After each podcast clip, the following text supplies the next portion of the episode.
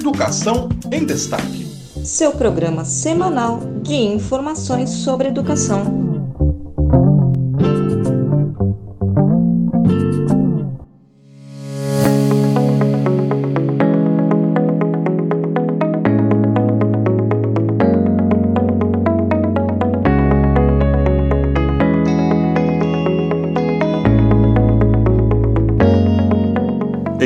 2019, logo no início da gestão Bolsonaro, uma das primeiras medidas anunciada foi a Lava Jato da Educação. Numa postagem em seu Twitter, em 15 de fevereiro, o próprio presidente afirmou: Muito além de investir, devemos garantir que investimentos sejam bem aplicados e gerem resultados. Partindo dessa determinação, o ministro, o professor Ricardo Vélez, apurou vários indícios de corrupção no âmbito do MEC em gestões passadas. Daremos início à Lava Jato da Educação, foi o que disse Bolsonaro. Na prática, a operação não existiu e nunca mais se ouviu falar dela.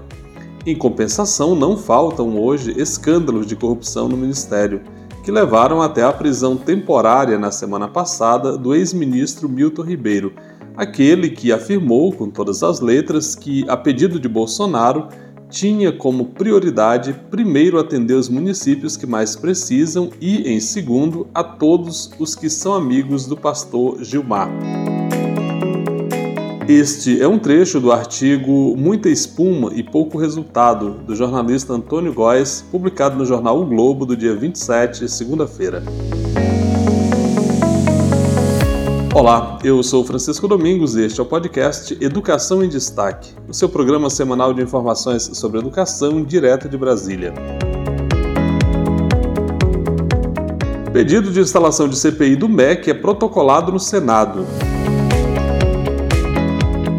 Ministro da Educação é convocado pela Câmara para falar sobre corrupção no MEC. Comissão de Educação do Senado debate proposta de homeschooling.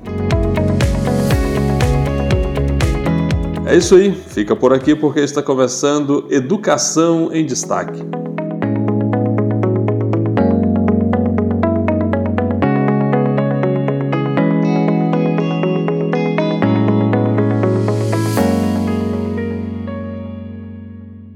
Pedido de instalação de CPI do MEC é protocolado no Senado. Com 31 assinaturas, quatro a mais do que o mínimo necessário ali, que são de 27, é, senadores da oposição protocolaram na terça-feira, dia 28, na Secretaria-Geral da Mesa do Senado, o requerimento de criação de uma comissão parlamentar de inquérito, uma CPI, para investigar na casa o esquema de tráfico de influência no Ministério da Educação que levou à prisão do ex-ministro da Educação, o pastor Milton Ribeiro, na semana passada. A pressão para a instalação de uma CPI aumentou nos últimos dias diante de suspeitas de interferência do presidente Jair Bolsonaro nas investigações contra o ex-ministro Ribeiro. No entanto, para sair do papel, a comissão depende de decisão favorável ali do presidente da casa, o senador Rodrigo Pacheco, que é do PSD de Minas Gerais. Ele precisa ler o pedido no plenário da casa, o que tudo indica, deve ser feito na semana que vem. Segundo o autor do requerimento, o senador Randolfo Rodrigues, que é da rede do Amapá, há um desejo no Senado de que esse, aspas, esquema escandaloso, aspas, que se instalou no MEC tenha uma séria investigação. E ele considera que os acontecimentos mais recentes, é, sobretudo essa intervenção do presidente Bolsonaro, no caso ali, né, que tudo isso ajudam na instalação da CPI. Vamos ouvir um trecho da fala do senador Randolph na coletiva que foi concedida após a apresentação do pedido de instalação da CPI. A oposição protocola o requerimento para instalação da Comissão Parlamentar de Inquérito para averiguar o conjunto de irregularidades que se tem notícia desde março no âmbito do Ministério da Educação. Este requerimento, que já contou anteriormente, senador Jean, com 29 assinaturas. E a partir de uma ação coordenada do governo, ainda no mês de abril, tivemos a retirada de algumas dessas assinaturas e que se encontrava sobre Estado. A partir dos últimos acontecimentos. É, em decorrência da prisão do senhor, em decorrência da prisão do senhor ex-ministro da Educação, Milton Ribeiro, conseguimos finalmente as assinaturas que restavam. Este requerimento é protocolado no dia de hoje com um total de 30 assinaturas, além das 28 já conhecidas de todas as senhoras e todos os senhores. Contamos ainda há pouco com a honra de ter a assinatura do senador Marcelo Castro e de termos também a assinatura, de, de termos é, também a expectativa da assinatura temos tido no dia de hoje a assinatura do senador Marcelo Castro e do senador Confúcio Moura. E temos ainda a expectativa de contarmos com a assinatura de outros dois colegas senadores que completará um requerimento de comissão parlamentar de inquérito com mais de 32 assinaturas. Portanto, é um requerimento robusto, mostrando que há um desejo no Senado de que este esquema escandaloso que se instalou no Ministério da Educação tenha uma séria investigação. Além dessas razões, outras levam à necessidade da instalação dessa CPI. A primeira delas, como é do conhecimento de todos vocês, a investigação em curso, conduzida pela Polícia Federal, pelo delegado Bruno Calandrini, pelo Ministério Público Federal, está sob forte intervenção e forte ameaça.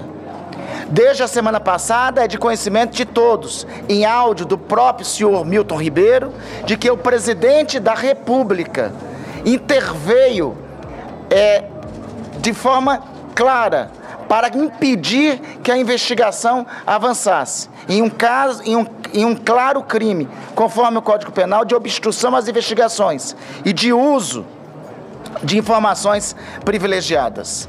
Além disso, outros elementos necessitam ser investigados por essa CPI e outros elementos dão conta que a investigação em curso por parte do Ministério Público Federal e da Polícia Federal está sob ameaça. Primeiro, mesmo tendo uma aeronave disponível no dia da prisão do senhor Milton Ribeiro, não ocorreu a transferência desse, do citado senhor para Brasília, como deveria ocorrer conforme quaisquer programações de ações dessa natureza da parte da Polícia Federal. Segundo, é necessário perguntar por que até o dia de hoje não houve respostas sobre a apreensão do celular do senhor Milton Ribeiro. Porque até o dia de hoje o celular do senhor Milton Ribeiro não foi devolvido. O que acontece com o celular do senhor Milton Ribeiro? Você ouviu aí o senador Randolph Rodrigues e a gente lembra que esse colegiado é, ele deverá ter 11 senadores titulares e 11 suplentes. Segundo Randolph, devido à proximidade aí com o período do recesso parlamentar, a CPI, se aprovada pelo senador Rodrigo Pacheco, deverá ser instalada apenas em agosto. Em entrevista coletiva, o senador Rodrigo Pacheco explicou como é o processo de instalação de uma CPI. Vamos ouvir então o presidente do Senado. Em comissão parlamentar de inquérito, há, há, muita desinformação em relação a isso. O que cabe à presidência fazer, e é critério da presidência, é a pauta do requerimento e a leitura desse requerimento no plenário. Uma vez lido o requerimento no plenário, que é o que cabe à presidência, Cabe então aos líderes dos blocos e os líderes dos partidos fazerem as indicações dos membros. Aí, tendo as indicações, a CPI pode ser é, instalada. Então, é, são etapas que devem ser cumpridas e que não é, obviamente, um encargo exclusivo da presidência. Nós vivemos uma casa plural, uma casa colegiada, há governo e oposição, há maioria e minoria. É, e, obviamente, que nós temos que submeter a esse colegiado especificamente esse momento que nós estamos vivendo pré-eleitoral, com todos esses requerimentos de CPI colocados para o crivo da presidência e dos líderes sobre o momento de se instalar cada uma dessas CPIs. O senhor vai expor esses argumentos e tentar convencer os líderes de que não é o momento para instalar essas CPIs? Não, não vou tentar convencer nada, eu vou expor o, as decisões técnicas, regimentais, sobre a pensamento ou não, sobre ordem cronológica ou não, é, sobre os requisitos cumpridos ou não. É isso que me cabe fazer ao colégio de líderes. A conveniência da decisão do colegiado em relação ao momento da indicação dos membros para a instalação de uma CPI de duas ou de quatro, isso vai caber ao colégio de líderes fazer. Você ouviu aí o presidente do Senado, o senador Rodrigo Pacheco, explicando os passos aí, o procedimento para a instalação de uma CPI. Nós vamos seguir acompanhando esse assunto e informando por aqui. Ministro da Educação é convocado pela Câmara para falar sobre corrupção no MEC.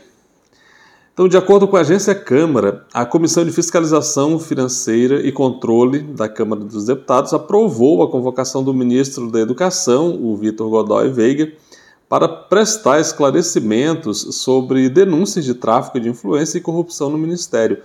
O requerimento a, para essa convocação foi apresentado pelo deputado Ivan Valente, que é do PSOL de São Paulo.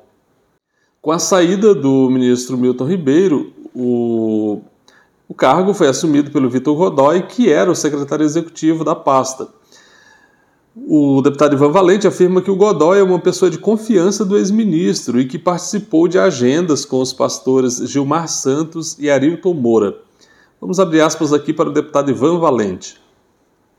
Resta irrefutável que ele conviveu intensamente com os acusados e seus esquemas, bem como possui acesso e pleno conhecimento das informações no âmbito do Ministério da Educação sobre a destinação de recursos federais e transferências efetivadas pelo governo.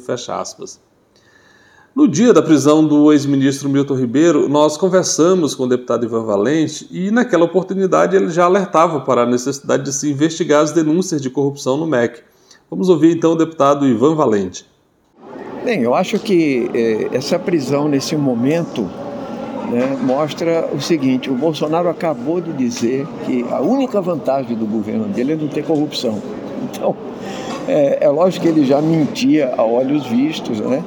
Mas nesse caso ele pisou na jaca. Então ele ele ele está diretamente envolvido. Ou Bolsonaro, não só o Milton Ribeiro, como o Bolsonaro, porque Há uma gravação, inclusive, com do Milton Ribeiro dizendo: estes pastores foram uma indicação especial do presidente da República, Jair Bolsonaro. Então, o, o, gabinete paralelo que foi montado lá foi montado sob a orientação do próprio Bolsonaro. Né? E isso é saque do dinheiro público, né? isso aí é improbidade administrativa, é tudo que a gente quiser denunciar, entende? E o que está acontecendo é o seguinte: isso foi feito às claras, pedindo barras de ouro, pedindo é, é, é, bíblias para ser vendidas com a fotografia do ministro e dinheiro vivo. Né? Então, fora isso, o MEC ele teve cinco ou seis casos de corrupção que eu posso listar até todos, mas vou listar três em especial. Né, que foram denunciados que foi a compra superfaturada de ônibus, que daria um prejuízo de é, 700 milhões de reais, entende? O kit robótica, que eram kits que eram vendidos a 24 mil reais, entende? Em que o próprio presidente da casa, o Arthur Lira, tinha ligação com a principal figura lá então, o, o, o, esquema do MEC é muito pesado e agora, de novo, um novo superfaturamento de cadeiras e carteiras em grande volume, milhões delas, né? Então, o MEC hoje é um aparelho e o FNDE era o veículo né, é, de saque dos dinheiros públicos. Quem também comentou sobre a necessidade de o ministro da Educação comparecer à Câmara foi o deputado Idilvan Alencar, do PDT do Ceará. Vamos ouvir então o deputado Idilvan. Porque o atual ministro era o secretário executivo desde que foi preso, foi solto, recebeu um pressentimento, né? Que seria preso. Né, eu não, não vou discutir essas questões espirituais, porque isso é um tema muito, muito individual de cada um. Mas o fato é que esse atual ministro precisa vir essa comissão de educação. Por quê? Porque a despeito dessas corrupções, o que está acontecendo? corte de recursos nas universidades e estudos federais. E a denúncia de corrupção fala sobre barras de ouro. Então nós temos que perguntar ao ministro se ele reconhece ouro, porque ouro reluz, a gente enxerga de longe o que é ouro realmente. Então é preciso que a Comissão da Educação pergunte ao atual ministro se ele sabia de alguma coisa ou não sabia de nada. Porque eu repito, a denúncia é de barras de ouro. E ouro não é uma coisa que a gente passa e simplesmente olha e não, não chama atenção, especialmente barras. Então vamos trazer o ministro para explicar. Não só isso, mas essa é a questão central. Infelizmente, a educação é caso de polícia, de polícia, de chacota, né? Com pressentimento que o homem ia ser preso ou não, tá solto. E eu não acredito mais não que ele venha fazer alguma coisa. O ano já está para se acabar, como não fizeram nada até agora, não tem nenhum projeto para educação, isso é o fato. Eu desafio alguém dizer o que que, esses, o, que que o MEC fez nos últimos três anos. Nada, nenhum projeto para educação. Nem educação especial, nem de jovens de adultos, nem preparação para nem absolutamente nada. Então vamos conversar com esse ministro aqui na comissão. O deputado Glauber Braga, do PSOL do Rio de Janeiro, listou alguns pontos que, segundo ele, justificam a necessidade do ministro comparecer à Câmara. Vamos ouvir então o deputado Glauber Braga. O escândalo do MEC no governo Bolsonaro em sete pontos. O atual ministro da Educação, depois que a coisa ficou feia, acaba de afastar um outro membro do ministério porque recebeu uma moto, uma motoca do senhor Gilmar Santos e Arilton Moura. Isso é muito sério. Não ficou só no campo da especulação. Teve quem dentro do ministério tenha recebido uma moto. Essa é uma pergunta que tem que ser feita para o ministro da Educação. Quando é que ficou sabendo desse recebimento? Para alguém que já foi afastado, inclusive. Ponto 2. Abre aspas. Foi um pedido especial que o presidente da República fez para mim sobre a questão do Gilmar. Fecha aspas. Quem disse isso foi Milton Ribeiro. Ponto 3. Abre aspas. Então, o apoio que a gente pede não é segredo. Isso pode ser é apoio sobre construção de igrejas, fecha aspas. O ministro da Educação de imediato pedindo para interlocutores, prefeitos, que pudesse, para os dois interlocutores, os lobistas que se autodeclaravam pastores, receberem dinheiro. Isso foi o ministro da Educação que disse. Ponto 4. Aqueles que se identificavam como pastores, os lobistas, como disse aqui o deputado Pedro, foram 127 vezes ao MEC e ao FNDE no governo Bolsonaro. Em oito oportunidades foram juntos ao Palácio do Planalto. Na Casa Civil, 19 vezes.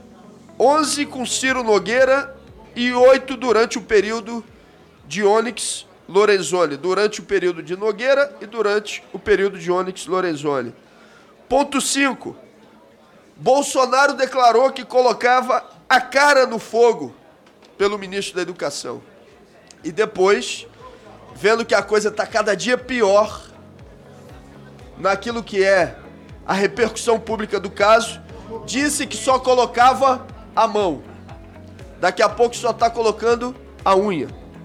Daqui a pouco só a cutícula. Mas não dá, porque já está todo chamuscado, já está queimado. Ponto 6. Pelo menos três prefeitos denunciam dinheiro, quilo de ouro solicitado pelos dois lobistas. Ponto 7. 9 de junho, Milton Ribeiro, abre aspas, o presidente me ligou, ele acha que vão fazer busca e apreensão.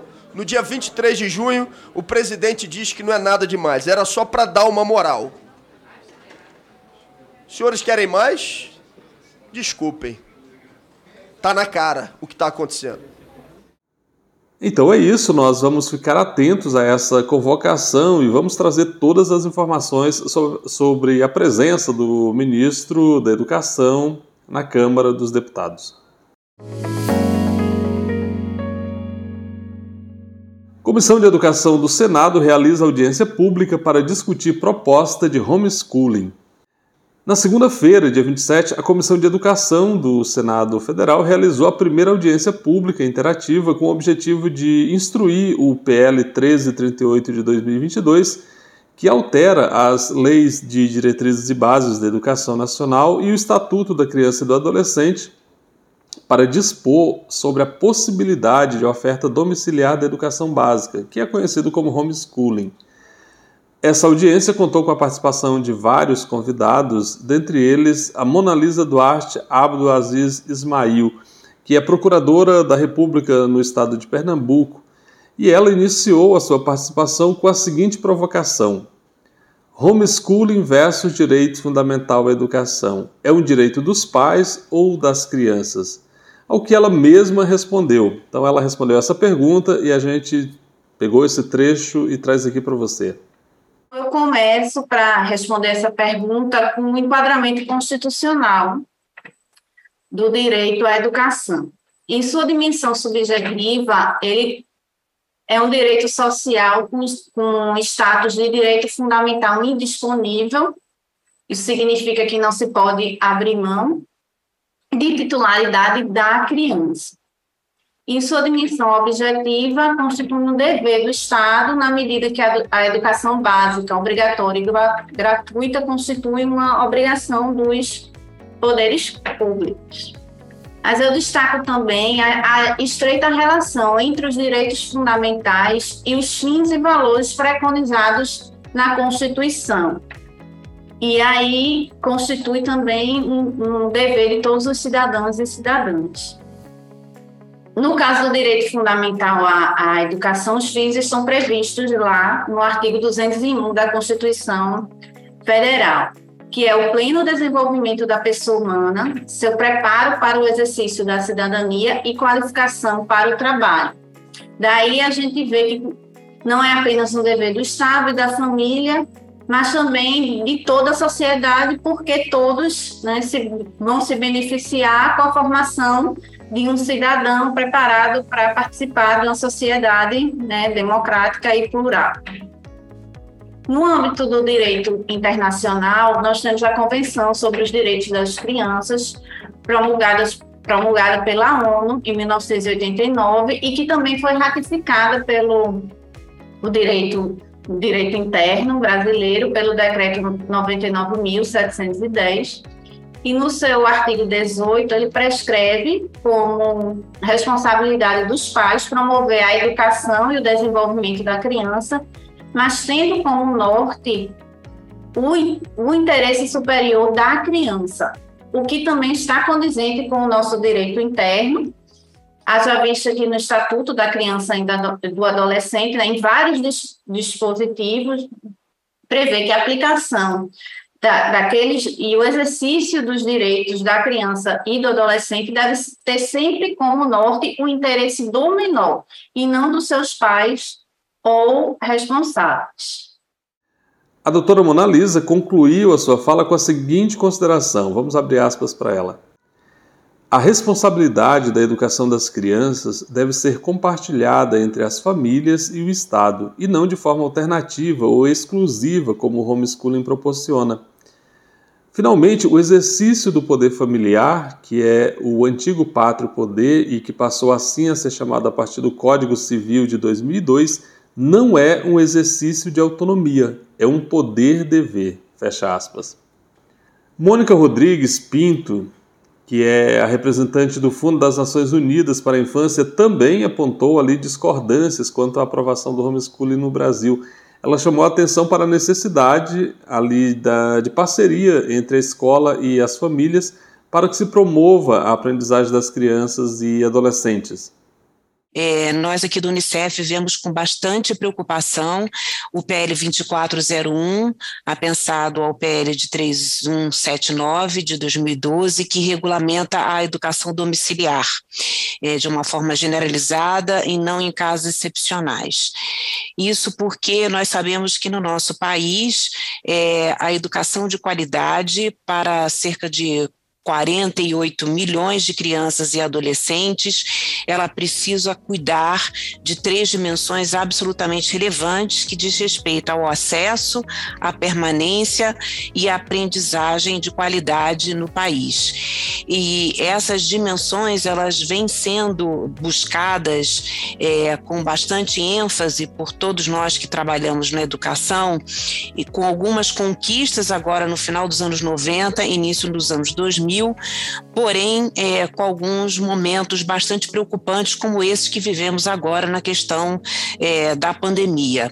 É, nós temos uma série de marcos legais também muito recentes, como a Constituição de 88, a doutora Mona Lisa teve agora também a oportunidade de citar vários artigos, como 2005, 205, 206, 208, aonde é colocado que a educação ela é um dever do Estado e das famílias, e aqui eu gostaria de realçar, é um dever do Estado ofertar matrícula para todas as crianças brasileiras, todos os adolescentes, e é dever das famílias matricular todas as crianças e adolescentes nas escolas. E é, é competência e é responsabilidade de todos os profissionais da educação que garantam a permanência das crianças juntamente com as famílias, em parceria com as famílias, e é competência dos profissionais da educação que as crianças aprendam é, com a qualidade e o todos os desafios que o século XXI trazem para as crianças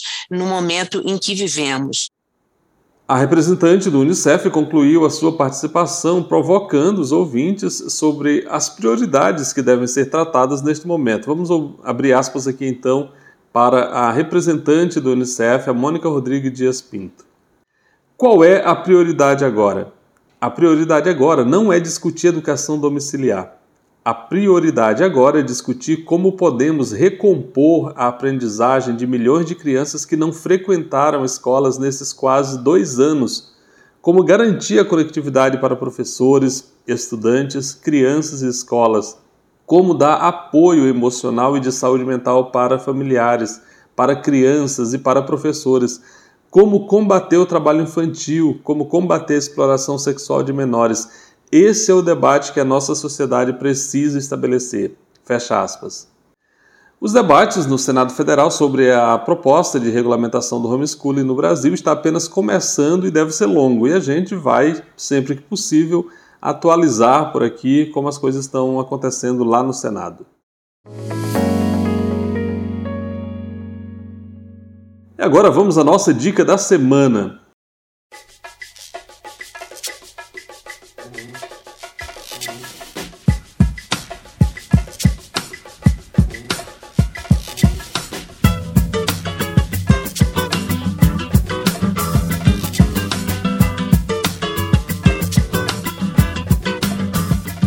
Atenção para a terceira chamada pela erradicação do racismo no ensino superior na América Latina.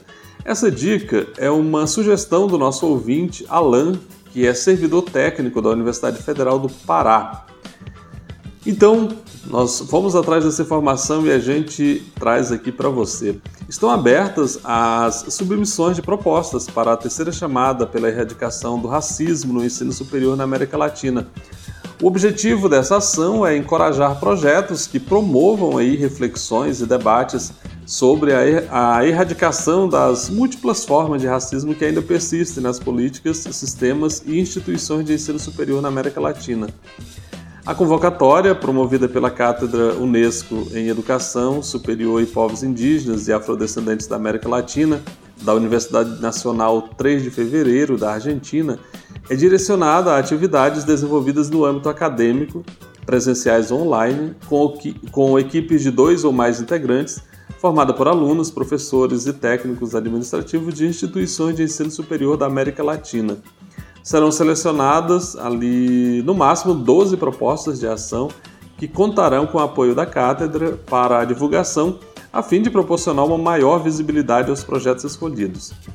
O prazo para a submissão dessas propostas vai até o dia 15 de julho, portanto, é isso aí. Até o dia 15 de julho você tem para submeter aí as suas propostas para essa análise. O edital, com todas as informações sobre o processo de submissão de propostas, está disponível em unesco.untref. Vou uh, repetir aqui: unesco.untref.edu.ar notícias unesco.untref.edu.ar, no caso, barra notícias.